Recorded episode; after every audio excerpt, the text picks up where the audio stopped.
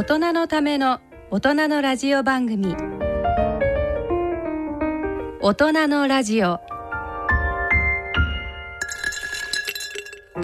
皆さんご機嫌いかがでしょうか？立川楽長です。ご機嫌いかがでしょうか？篠崎直子です。この時間は笑いと健康をテーマにお送りしております10月。ですよね。過ごしやすくなりましたね。まあね旅にはいい季節になりましたけどでも GoTo キャンペーン始まってねこのテレビでちょっと見たけどすごいですね。あっちこっち人が出ちゃって。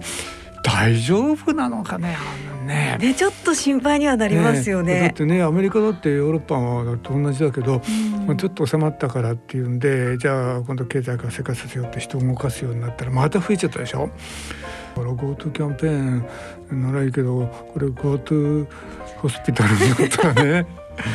やだ GoTo ホスピタルキャンペーンやめてもらいたい。それは、うん、まあ動く人動く人で気をつけてください、はい、では今日も大人のラジオ進めてまいります。大人のための大人のラジオ。この番組は野村証券ほか各社の提供でお送りします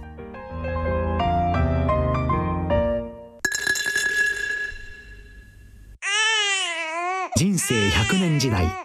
100年の人生をどのように生きていますか？大きくなったらケーキ屋さんになりたい。結婚しても今の仕事が好きだから続けたい。自分が作った料理で世界中の人を幸せにしたい。いつまでも元気でいたい。80歳でフルマラソンを完走したい。夢はどの世代でも大きく広がるあなたの人生夢無限大。でも必要なものは？健康家族友人そしてお金。あらゆる年代に合わせたサポートでいつでもあなたに寄り添います。今からずっとこれからもっと。人生100年パートナー野村証券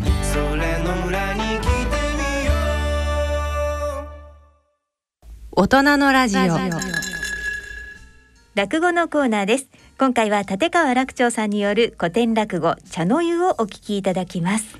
これがね古典落語なんですけど、はい、茶の湯ってね、例のあのお茶ですよ。合わせて飲む。ね、はい、なんかすごく高尚で、なんかあの風流なものじゃないですか。はい、それがね、落語になるとね、えこうなっちゃうのというね。こういう茶の湯なのという、まあ、その衝撃をとりあえず味わっていただきましょう。衝撃なんですね。衝撃の茶の湯ですはい。じゃあちょっと楽しみに聞かせていただきます、はい、はい、えー、立川楽長さんによる古典落語茶の湯をお聞きいただきましょうございます。本当にでも茶の湯ぐらいわからないものはございませんけれど。あこれはあのお古いお話でございますけれど、えー、蔵前でもって、えー、大変に大きな商いをしております旦那様。この方がもう小さな時からもう商い一筋も若い時からもう爪の先に火を灯すようにして一生懸命商いをや一代でもって寝台を築きました。まあこの人のせがれが一人前になりまして。じゃあそろそろ楽隠居をしようってんで、えー、隠居所を探しておりましてね、えー、ところがまあこういう人です。贅沢をするってことができませんでなかなか、この隠居所がこう決まりません、ね、そうこうしておりますうちに根岸にいい家が見つかりまして。まあ、根岸っていうとただいま、まあ、大変にぎやかなところでございますが当時はもう江戸の外れでございましてね大変に閑静なところでございまして、えー、ここに、えー、まあ古いんですけれどもとっても感じのいい家でで前に住んでいて人が横戸風流と見えまして茶室がついておりましてで茶道具は一式も全部揃ってるんですね。でしかもそこへ持ってきて長屋が3軒ついてるんですよ。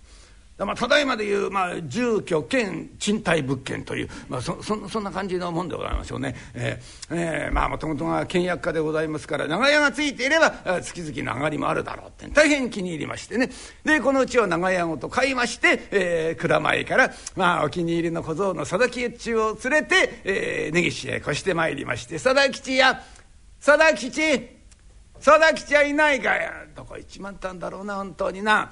さだ吉やはい。お呼びでございますかご隠居様。お呼びでございますかじゃない本当に。どうしてお前そうね。私が何か用を言いつけようと思うとね。決まっていないんだよ。どこ行ってたんだよ。探検してきました。なんだその探検ってのは。この辺りよく分かんないもんですからねあちこちねあの歩いてきたんですけど大変なとこ来ちゃいましたよご隠居様。大変ですよ。隣に住んでるねあのそこの旦那ねあれ魔法使いですよ。わけのわかんないことなんだその魔法使い魔法使いなんですよ本当なんですよ。あのねあの隣のうちの前歩いてたんです。そしたらね、えー、チキンチキンってなことがするんですよ。なんだろうなと思ってねあの生垣の隙間からねこうやって中覗いたんですよ。そしたら縁側に旦那いましてね、えー、こんな大きなね松の木をねこんなにちっちゃくしちゃったんですよ。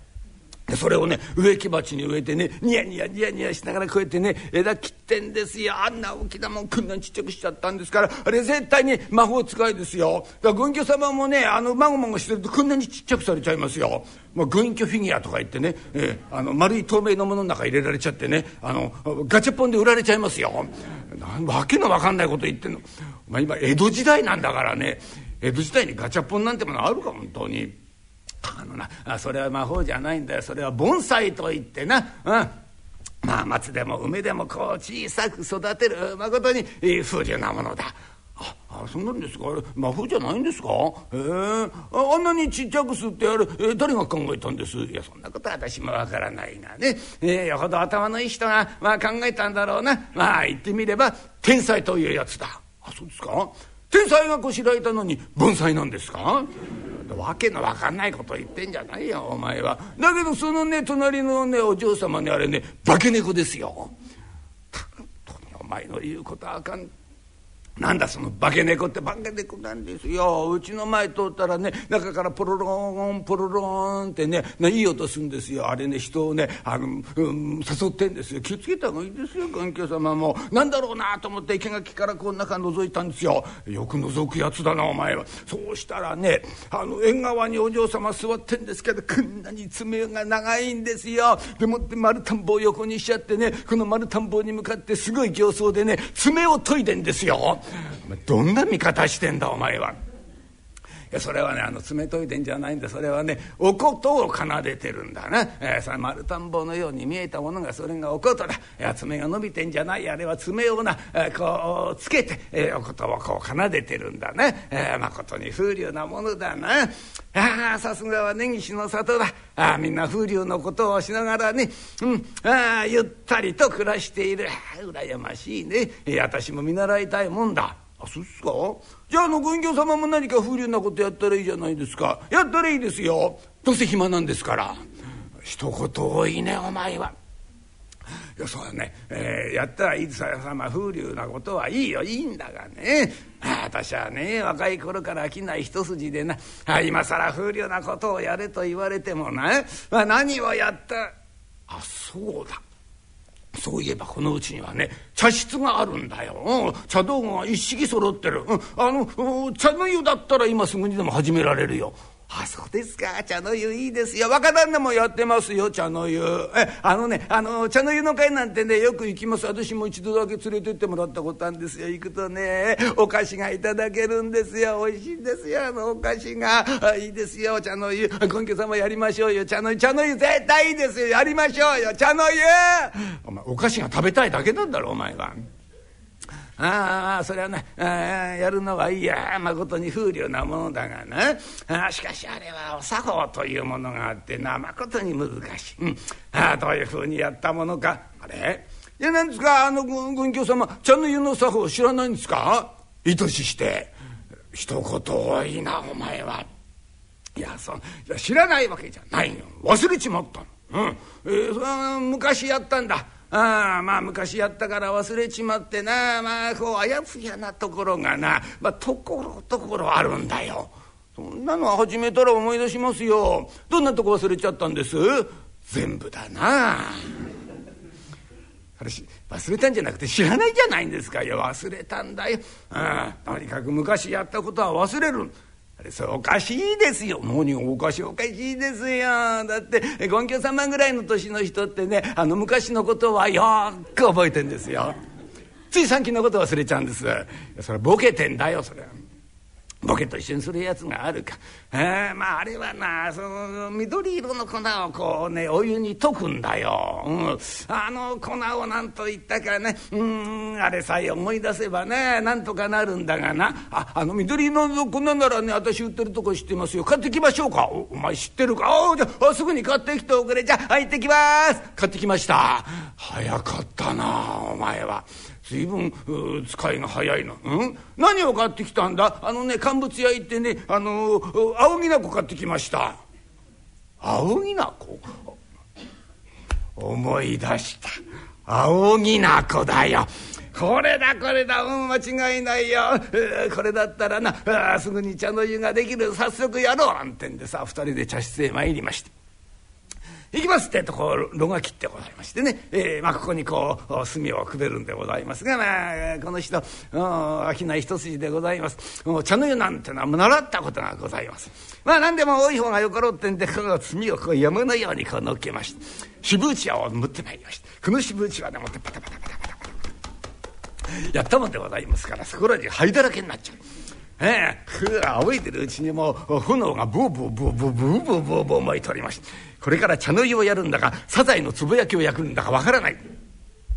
さあここへ茶釜をこう乗っけたものでございますから湯はすぐに沸きまして「おいおい定吉見てごらん。ああ湯が沸いたぞ、えー、さっきまでな、えー、小さな泡がプツプツプツプツプツプツって上がっとったんだがな。今はこれ見てごらん。ボコボコドッコンボコボコドッコン」この湯がぼっこんぼっこんぼっこんぼっこん湧いている姿などは風流だな、うんうんえー、じゃあ早速な。始めよう。そこにな。あの茶碗があるからこっちへ取りなさい。はいはいはい。うん。そしたらそこにあの柄杓があるだろう、こっちへ取ってな、えー、この柄杓でもってこの お湯をここへ入れると、えー、そしたらこの青木なこうな、えー、これを入れる器があるんだ。あの佐田吉そこにちっちゃなこのくらいの器があるだろう、それこっちへ取って。あこれでございますね。あの確か若旦那もねこんなとこからねあの出してましたよ。これなんとかって名前がついてんでしょ。あこれなんて名前なんです？それはなさ、うん、冬目というな。冬目ですか？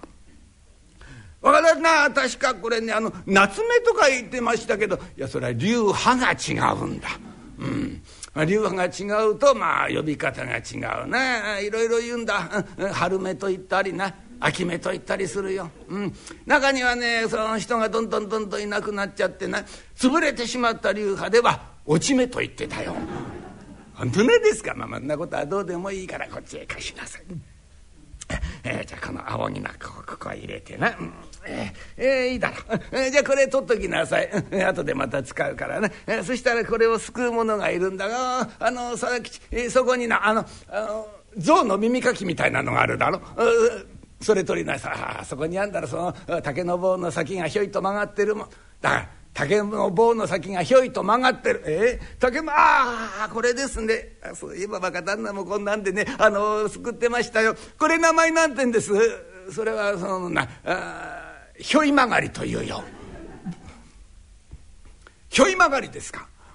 だから見たまんまですねいいんだ見たまんまが一番風流なんだよ、えー、いいからこっちへとこっちああはいはいじゃあこれをね、えー、この茶碗の中へ入れてと、どのくらい入れればいいんだろうな、今日は初回だからな。足りんといかんからな。たっぷりと入れて、足りないといかんか。よしよし。このくらい入れればいいだろう。そしたらなこれをかき回すものがある。そこのあの竹の棒の先がふわっと広がったのがあるんだろこのふわっと広がったあれを取りなさい。あこれですね。そういえば若旦那もこんなんでかき回してましたよ。これ名前なんてんです。それはな逆さ富士というな。逆さ富士。見たまんまいいんだ。見たまんまが一番いい。あそうですか。だから若旦那これあの茶筅とか言ってましたけどいやだから流派が違うんだよ。流派が違うと名前も違う。あそうなんですか？若旦那確かね流派がね表とか裏部とか何か言ってましたけどね。あのご隠居様の流派って何なんです？私のは北進一刀流だ。それ剣術じゃないんだよ。読みが同じなんだ。漢漢字は違っとるんでそんなことはどうでもいい。こっちへ貸しなさい。さあこれでな茶の湯ができるぞ。これでこのかき回す、ね、えこうやってかき回すとな、え茶の湯ができるんだ。こういうなんか違うな。なんか違うな。さまそやな泡が立たないですね。あのねあの若旦那やるとねあのこれすぐに泡が立ちますよ。あそうだよ。泡だよ。泡が立たないのがいけあそうだ。この中にね泡を立てる何かものを入れるんだよ。うん。何を入れたかな忘れちまってな。だったらあの、あの泡の立つもの私知ってますよ。買ってきましょうか。あそうかそうか。うん、知ってるか。あじゃあすぐに買ってきておくれ。じゃあ行ってきます行ってきました。早かったなお前は。あ使いがつ早い小僧だ。何買ってきたんだあの、無垢の皮です。無垢の皮それに間違いないよ。ああ無垢の皮だ。ああそれを入れるんだ。早速入れましょう」ってんで。ああ無垢の皮と言いましてご存知の方あまりいらっしゃらないと思いますけれどもね。これあの一番よく見るのがお正月でございましてあの羽子板遊びをいたしますがあの羽ですね。羽の真ん中に真っ黒いちいちゃなあのー、丸いものがねこうついております。ああれがあの無垢の実でございます、ね、あの無垢の実の皮を剥いで、えー、乾燥させたものが無垢の皮でございますがこれ昔は石鹸の代表品として使われておりまして大変に泡立ちがいいもんなんでございますね、えー、これをたっぷりとお湯の中に入れてかき回した。あ何のことはないあの粉石鹸お湯の中に入れてかき回したようなもんなんですね、えー、もうブクブクブクブクブクブクブクブク泡立ってまいりましておお見てごらんよく泡が立つぞこの茶碗から泡がブクブクブクブク溢れ出しておるあ景気のいいもんだなうんうんじゃあ貞吉これを飲みなさい。飲むんでございますか？ああここれあのご隠居様からどうぞお飲みになってください。何バカなこと言ってんだ。茶の湯というものはな主人が客をもてなすものだ。だからいいんだお前から先に飲むお前が今日は客だ。ご隠居様どうぞあのお酒飲んでくださいまし。私小僧でございますから後で結構でございます。もうお酒にどうぞもうあのご隠居様が飲んで大丈夫なら私も飲みますから。なんだその大丈夫っての。そうか。お前は 察するところ飲みようを知らんな。よしよしじゃあ私が教えてあげよう、ねえー、茶の湯というものは飲みようが難しい。いいか。あ茶の湯というのは飲む前にこの茶碗を3回回すんだ。よく見ときなさいいいか、えー、私がやるのを見とくんだよ。3回回すからねいくぞ。1回。2回。3回とああこうやって、えー、飲む。えー。泡が邪魔だな。こういう時には泡を吹き飛ばせばよい、うん。うん。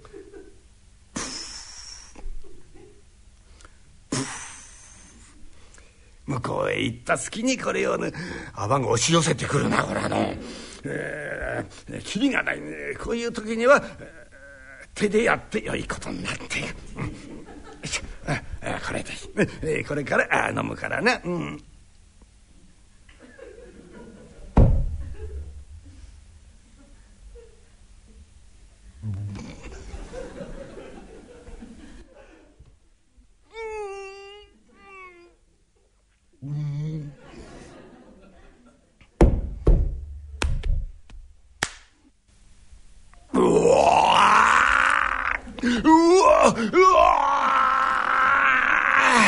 風流だな風流でございますか誠に不自由なものだ。じゃあ佐々木氏、えー、後を飲みなさい、えー、主人が飲んだ後客はこれを飲み干すことになっておる。飲み干すんでございますか？これをでございます。3回回すんでございます。1回2回3回。なんかあの回したら余計泡が立ってきたんですけどふ吹くんですか？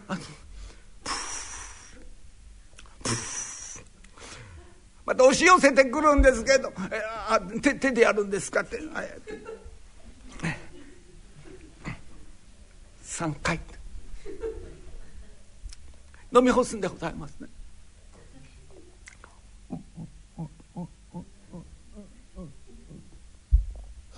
ああ風流ですね。ああ、二人でもって風流だ風流だやっておりました。はあ、これを毎日毎日日に5回ずつやりました。朝昼晩の食後とね、えー、加えて食間に2回、えー、締めて5回でございます。これを毎日毎日やっておりますうちにはあ5日か6日経ちますってと2人ともすっかりピーピーになりまして。えー、もう何を食べても何を飲んでもはばかりへ通うなんという状態になりまして2人ともげっそり痩せてしまいまして「さだきちさだきちやあお呼びになりましたかご隠居様。顔色が悪いぞ。大丈夫か。ご隠居様も死にそうな顔してますよ。ゆうべ私は大変だったぞ一晩にはばかりにな16遍通った16遍ですか私は一遍ですいっぺんだけか。はあ、若いというのは羨ましいな。いっぺんだけで済んだのか。はい。入ったきり出られませんでした。そうか。貞吉。おむつはどこだ。洗ってあります。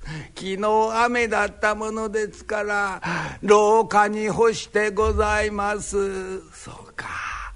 ここでございます。こっちに干してあります。そんなところにあったのか。いやこうして廊下におむつがずらっと並んでる姿などは風流だな。だけどこれからは雨の日は茶の湯はやめよう。おむつが乾かん。貞吉これから茶の湯をやろう。またやるんですか？ご隠居さんまたまには私のほかに誰かに飲ませてくださいよ。若旦那なんかどうです？あいかいかあいつはだあいつはダメだ。あいつは茶の湯を知っている。茶の湯を知ってるものはダメだいや流派が違う。流派の違うものを呼ぶと面倒くさい。茶の湯を知らん者の方が面倒がなくていい。だったらお長屋の皆さんどうです？長屋の連中か。あの連中なら知らんかもな。じゃあ読みましょうよ。長屋の皆さんに飲ませて、生贄にしましょう。ひどい話があったもん。はあ、長屋が3軒ございました。一番手前が豆腐屋さんでございまして真ん中が仕事師の頭。一番奥が手習いの先生でございます。これからご隠居一生懸命手紙を書きましてこれを佐田吉が川長屋へ配って歩きました。おおっかえれえことになっちゃったぞおい。どうしようなんだね朝っぱらから。どうしたんだい？どうしたんだじゃないよお前親とから手紙が来ちゃってよ。今日昼過ぎな茶の湯の会をするから来てくれってんだよ。どうしよういいじゃないか言ってくれば。茶の湯だろ？行ってさガブガブ飲んどいてよ。バカだねお前は。そういうもんじゃないんだよ。ね？茶の湯ってのはお前作法ってのは難しいんだよお前。作法しかねえって恥かいたりするんだからよ。俺おめえ作法なんか知ってるわけねえじゃねえかよ。いいじゃないかお前さん豆腐屋なんだからさ。私は豆腐屋なんでございますから、作法はそんじゃあげませんかなんか言っといたらいいんだよ。そんなわけにいかねえから困ってんじゃねえかよ。おめえこの町内で俺が何て呼ばれてるか知ってっか？え？物知りの大将って呼ばれてんだぞ。うん、俺たちが越してきた時によ誰だってなんかばっか中に変なこと気に来やがってよ面倒くせえから適当なこと答えといたらすっかり信じちゃってよ。それからだよあそこの大将物知りだってんでいろんなやつがいろんなことを聞きに来やがってしょうがねえから俺も、適当なこと答えといたら誰一人嘘だって気がつかねえんだよ。しょうがねそれ以来俺物知りの大将になっちゃった。え？今更だよおい。あ？茶の湯の作法も知らねえなんてことになってみたら世間の連中なんて言うよ。何？え？じゃああいつ物知りじゃなかったの？じゃああいつが今まで俺たちに教えたのは何？嘘だったの？あいつ嘘つきだななんてんでこの町内にいられなくなっちゃうんだよおい。それだけだったらいいよ。下手するとおめえな暴動が起きるぞ。いや起きないよそんなもん。起きるわけないだろ。う参っちゃったなしかしなどうしようかおっちか。こうなったら方法は一つだよ。ああ諦めてよ。引っ越しをしよう。バカだねこの下なんだって引っ越しをするするんだ。ってしょうがねえじゃねえかこうなっちゃったらよ。いや昼過ぎだってんだ茶の湯の会は。なだから今から急いだらよ。あ昼過ぎまで来せかもしれないから大急ぎでもって引っ越してバカった人に越すことないじゃないかね。いいか？これお前さんだけじゃないんだろ？その呼ばれてんの。どうせ長屋みんな呼ばれてんじゃないか。だったら隣の頭だって呼ばれてんだよ。あのね頭なんていうのは顔が広いの。ね？若い人いっぱい。束ねてんだから茶の湯の作法ぐらい知ってるかもしれないじゃないか。誰か一人知ってたらそれでいいんだよ。ね？えー、そしたらちょっと聞きに行ってさね？えー、頭がやるの。見よう見まねで同じようにやったら格好つくじゃないか。そうすればこそんなことっていいじゃないか。それもそうだな。いいこと言うな。おい、しまった。ちょっと頭のところ行って聞いてくからよ。頭。頭いるかい？頭。何やグズグズしてるんだってめえらんとに。さっさと運べっつってんじゃねえかにしょおこの野郎どっちの野郎だってめえは。運べっつってなんで運ばねえ？さっさとやる。でで急いでって言ってるべこにしょめ運べってんだこんにちは頭。頭おおなんでなんで、えー、時計の亭主かいやすまなかった。来てたのか。いや気が付かなかった。いいえや。バタバタしてたもんだからな。なんだよ。次取り込んどるね。そうなんだよ。ちょいとね読んどころね事情でもってな。急に引っ越しすることになってよ。越すのはさあんだ。お前昼時分までに越そうと思ってな。あのね頭。ひょっとしてその読んところねえ事情ってよあのあれじゃないの？あの大家のところの茶の湯なんじゃねえの？なんだよおい大将。おおめえなんでそんなこと知ってんだよ？いやなんでって。俺もさっきまで越そうと思ってたんだよ。うん。うん同じ。だえ？じゃあ何おめえところの手紙がそうなんだようちにも来たんだよ。あっちゃったよ。茶の湯なんざ知るわけねえじゃねえか。だからな、うん、しょうがねもうこそっとそう言ってたんだよ。そしたらかかがな、うんうん、頭になったらひょっとして知ってるかもしれねえって誰か一人知ってりゃいいってんだよ、うん、その真似をしたら形になるからこせなくてもいいだろうって、そういうようなところ聞きに来たん。冗談じゃねえんだ知ってるわけねえじゃねえか俺だってよ。ねえ、うん、いや俺だってよ普段から頭頭ってんで持ち上げられてんだよ。あ今更めちゃないの竿も知らねえなんてことになってる。ああほらもう若いもんに対したって示しがつかねえじゃねえか。しょうがねえから屈しようと思ったんだけどよ。だけどおめえのかみさんいいことよそうだよ確かにそうだよ知ってるやつ一人いりゃいいんだもんな。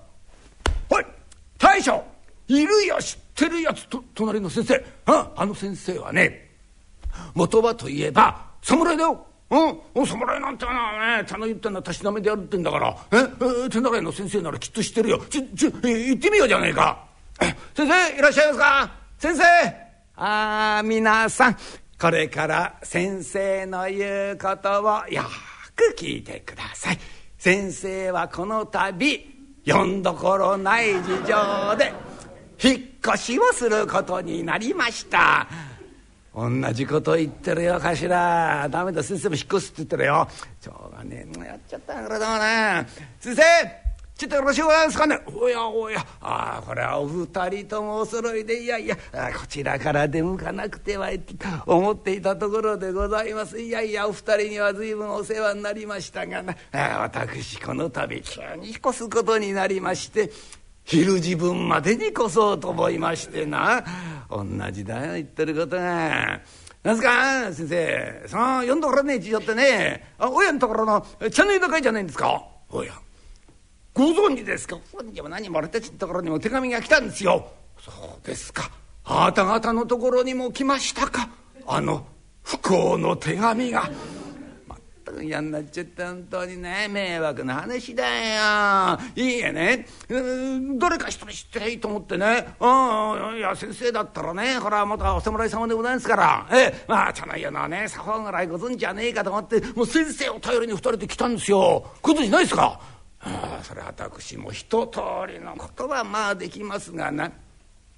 お作法はと聞かれるとまことに恥じ入るような次第でございましてな。いや私もこう見えて武士の端くれでございます。人前で恥辱を受けるようなことになればご先祖様に対して申し訳ない。腹は切ってお詫びする冗談ないですよ。茶の湯のことで腹を切ることないでしょ。まあ腹を切るくらいなら引っ越そうと思いましてな。なんだよじゃないです先生。一通りできんじゃないですか。じゃあいいですよ。それでやっつけましょうよ。いやいやあしかし。お流派はと聞かれると大丈夫でんね、うん、そらしいね任してくんな。よええ大家なろうがねお流派とでも一言言ったらパーって張り倒しますから。えもう原稿も持って帰って待ってますからね。えでもってねね大家が目回してる間に引っ越しちゃったらいいんですよ。ねそれから越したって遅くはねえんですから。やってみましょうよ。そうですか。いやそういうことならやってみましょうかなんてんだ。ね危ない茶の湯があったもんで。3人でもってぞろぞろぞろぞろ大家のところへやってくる。ご隠居さんいつものように。仰ぎなことああ無垢の顔入れまでブクブクブクブク立っているものをちゃん、えー、これを手習いの先生のところへさあどうぞと言って出す、えー、これを見た手習いの先生が面食らいました。こんなもん見たこともない。見たことはないんでございますがこれ出されたものは仕方がございません、えー、いつものようなお作法で、えー、これを一口口に入れるんでございますが仰ぎなこと無垢の皮でございます。飲んだことのない味でございまして。はあとてもじゃないけど飲み込めたもんじゃございません。かといって大家の見てる目の前でパッと出すわけにもいかない。ええー、どうしたもんかと、えー、思案をして、えー、考えておりましてふっと気が付くと目の前に茶碗がございます。はあこれ幸いとばかり口の中にありましたものをこの茶碗の中にべー。大家に気が付かれないようにこう元に戻しました。とてもこんなものは飲んじゃいられないってんで隣に座っている頭のところにこの茶碗を回したんですね。はあ茶碗が回ってきた頭これ、えー、先生の真似をしなくちゃいけないと思いますから一生懸命見ておりまして変わったことするんだね茶の湯ってなえー、飲んだもの出すのかよおい。はあ、だけどなこれ同じようにやんのしょうがないな。じゃ同じようにやろうなんて？んまたこれをこう口に入れましてこれをまたベーッと出す。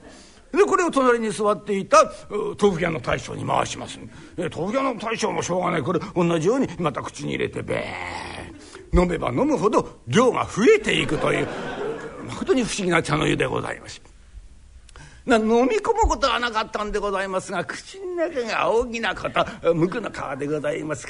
もうどうにもなんねいや困ったと思っておりますってと目の前にあったのが羊羹でございます。この羊羹だけは本物ですね、えー、江戸でも名店と言われるような菓子屋から取り寄せた羊羹でございますからああ羊羹だってんでこれを口に入れるってえとまことにおいしい羊羹で。ああいい口直しができたってんで3人が帰ってくる。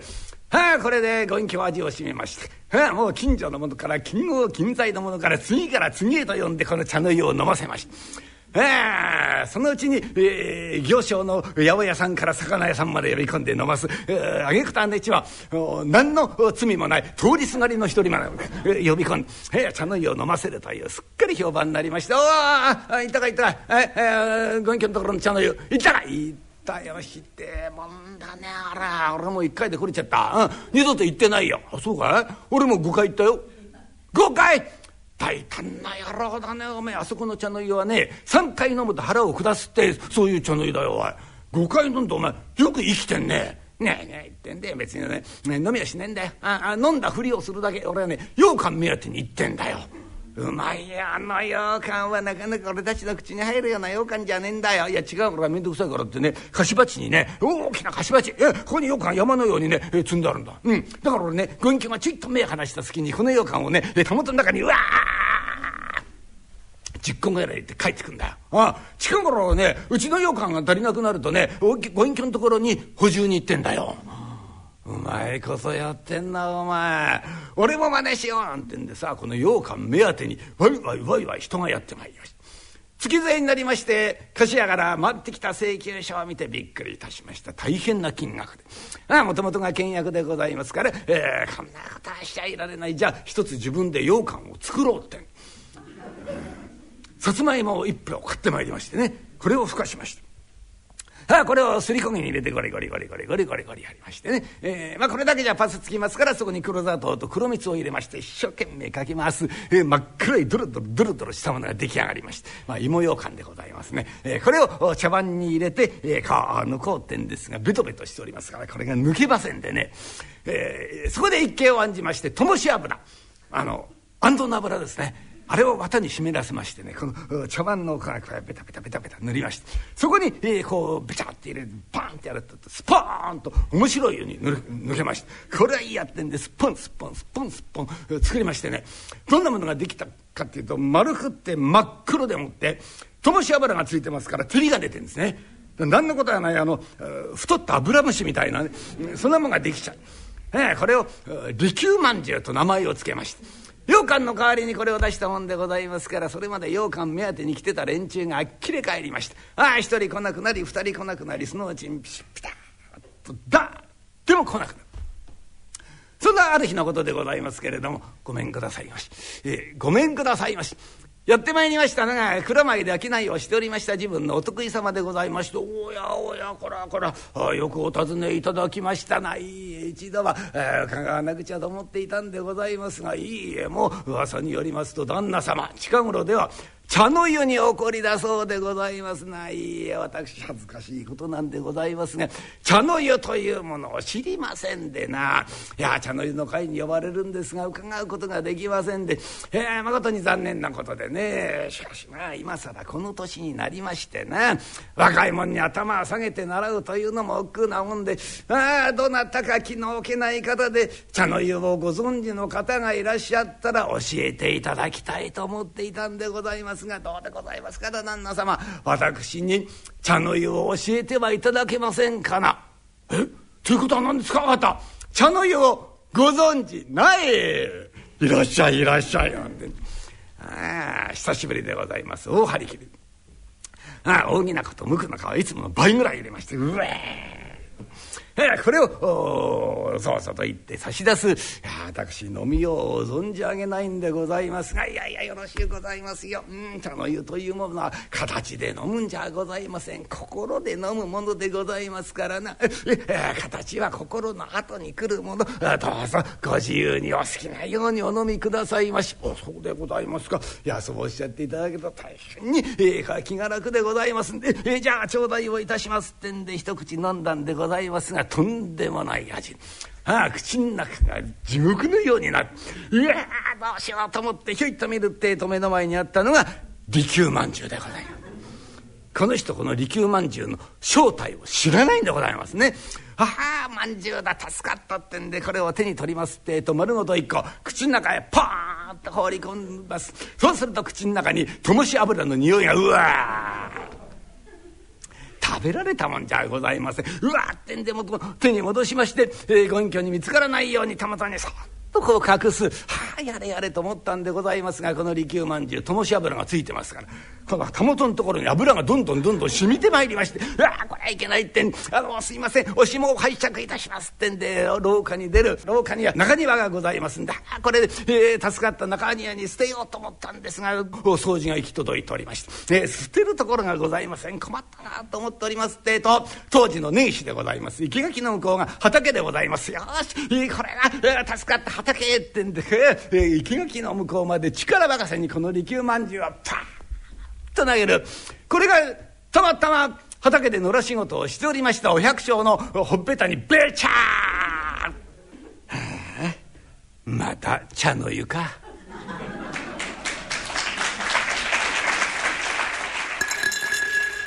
立川楽長さんによる古典落語茶の湯をお聞きいただきました。すごいお茶でしたすっかりコメディですね。ねもうねこんなもん飲まされるのもたまたまじゃないんですけど。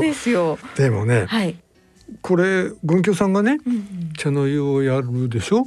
で小僧と一緒にやってて2人だけでやっててもつまんないからって何をしたかっていうと長屋の連中を呼んだわけ。はい。ででだから茶の湯ってね、はい、人が集まるんですよ。だからまあお茶の湯に限らずお茶っていうものがね、はい、これコーヒーでも紅茶でも同じことだけど、うん、っていうことは、はい、お茶をねいっぱい飲む機会になる人って、うん、いつも人とワイワイなんか騒いでたり喋ってたりする人っていうなんかそういうこと言えそうな気がするでしょ？しますね確かに。これがいいんですよ。あ、え人と交流そうそうそう。あの特にご高齢の方、うん、一人でポツンといる人と、はい、いつもなんかみんなでワイワイやってる人と何が違ってくると思います？笑顔笑うこと？話すこと、うん、笑うこともすごく関係がある。あなんだろう。病気の予防なんですよ。あそうか。ボケ予防。ボケ防止。そうボケ防止。お茶飲むとね、はい、ボケ防止なんですよえうん、お茶お茶が？お茶お茶が。だからお茶がある空間って人が集まって、はい、ワイワイやる空間であるっていうね、うん、まあ、一つのまあそれをなんだろう定義みたいにしちゃうと、はい、それはまあ一人で飲んでる人もいるかもしれないけどさ、でもそうするとそのお茶っていうのはボケ予防にとってもいいツールだってことになるわけですよ。そうですね。ね。うん、でもそれだけじゃなんか心もとないでしょ？お茶を飲むはね お茶はボケ予防にい。いですよって言ってそれだけじゃちょっと心もとない。調べた人いるんですよ。うん、週に何杯以上飲むとどうなるか調べた、はい、そうしたらね、まあ、いろんなデータがあるんですけどやっぱりお茶を飲む機会の多い人はボケてないの。少ない人より。えー、うん、データとして？データとしてこれはちゃんとした疫学調査としてね、えー、あのちゃんと調べたんですよ。週何杯以上ってちゃんと分けて。ただ飲む人の方が飲まない人よりボケてないの。うわそれ。なんだろうって今度はね科学的にね医学的に調べた人がいたら、はい、たらね分かったことがあって、はい、あのねよく言われるんだけどアルツハイマー病ってね、はい、脳にねシミができんの。年取るとシミできないですか。お肌にシミができてますけど。ね、はい、あらこんなところにできちゃうわって。同じように脳にもシミができんです。でも鏡になって脳は脳のシミは映んないから分かんないだけなんだけど、はい、そのシミがいっぱいある人がアルツハイマーになっちゃうんですよ。えー、うん、だからアルツハイマーの原因でもあるのね。シミが原因。そうそうそう。でそのシミのね、はい、原因をね見てみるとね、うん、あのアミロイド β っていう物質がね溜まってるんです。このアミロイド β って物質が脳に溜まることがねアルツハイマーの原因だって言われてんだけど実はお茶にカテキンってあるじゃないですか、はい、ね、今カテキン増量なんてペットボトルあるんじゃないですか。あのカテキンお茶に入ってんだけど、はい、これが実はあの脳のアミロイド β の蓄積を防ぐっていうことが分かってきたのね。だからお茶いっぱい飲む人は、はい、あのアルツハイマー予防するという根拠が分かってきたわけですよ。お茶にも効果があるし皆さんとお話ししたり笑ったりすることにももちろん効果もあるし。だからねお茶いいですよ。だからこのねあの長屋の人たち被害者かもしれないけど。これはねご隠居のボケ防止にすごい貢献してるね。本当ですね。まあたまたまじゃないけどね。いやじゃいいですねやっぱりお茶っていうのがね。そうですそうです。みんなで集まってお茶を飲む、ううん、まああの精神的にもなんかほっとするじゃないですか、うん、お茶飲むとね、はい、うん、やっぱりお茶はいいですよ。いいですよね、うん、日常生活ね、はい、まあ、あのできるだけお茶をね欠かさないようにしたいですね。はい、そうですね、はい、みんなで集まって、そうみんなで集まってね。はい、いいですね。ずずっと。音立ちちゃいけない。まあ楽しく、楽しくね、はい、お茶しましょう。はい、えー、以上落語のコーナーでした。大人のための大人のラジオさて今回の大人のラジオはいかがでしたでしょうか？いやしかしね面白いね、はい、あのね、はい、あの今街歩いてるとあちこちでハロウィーンのさねあの飾りしてたりするじゃないですか。ね、そうですね。10月面白い飾りがあったのよ。何ですか？ハロウィーンにあの幽霊が出んじゃないですか。あのゴーストのあれがねマスクしてんの。幽霊もマスク？幽霊が感染するんかいもう何でもかんでもマスクですね、うん、もうもねそこまで来たかと思いましたね。もう皆さん、ね、かぼちゃがマスクしてたりなんかして。かぼちゃがマスク。かぼちゃいらんだろう、本当ですよ。マスクいらんだろうと思うけどね。みんなマスクですね。ねもうでもなんかちょっとマスクがおしゃれになってきましたもんね。そうそうそう。だからひょっとしたら。かなりの確率だけど、あの今年のサンタさんマスクしてるねきっとね。そうですね。マスクしてるかどうか。ね、じゃあ私してると思います。私もしてると思う。かけにならないじゃん。まあ今年はねマスク、まあね、マスクマスクです。今年はしょうがないね。はい、マスクとともに年越しですね。はい、そうですね。はい、マスクししお茶飲みながら健康にね。そうしましょう。はい、年を越しましょう。はい、マスク取りながらみんなでお茶を飲みましょう。はい、えー、それではそろそろお時間となりました。お相手は篠崎直子と立川楽長でした。それでは次回の放送まで。さようなら。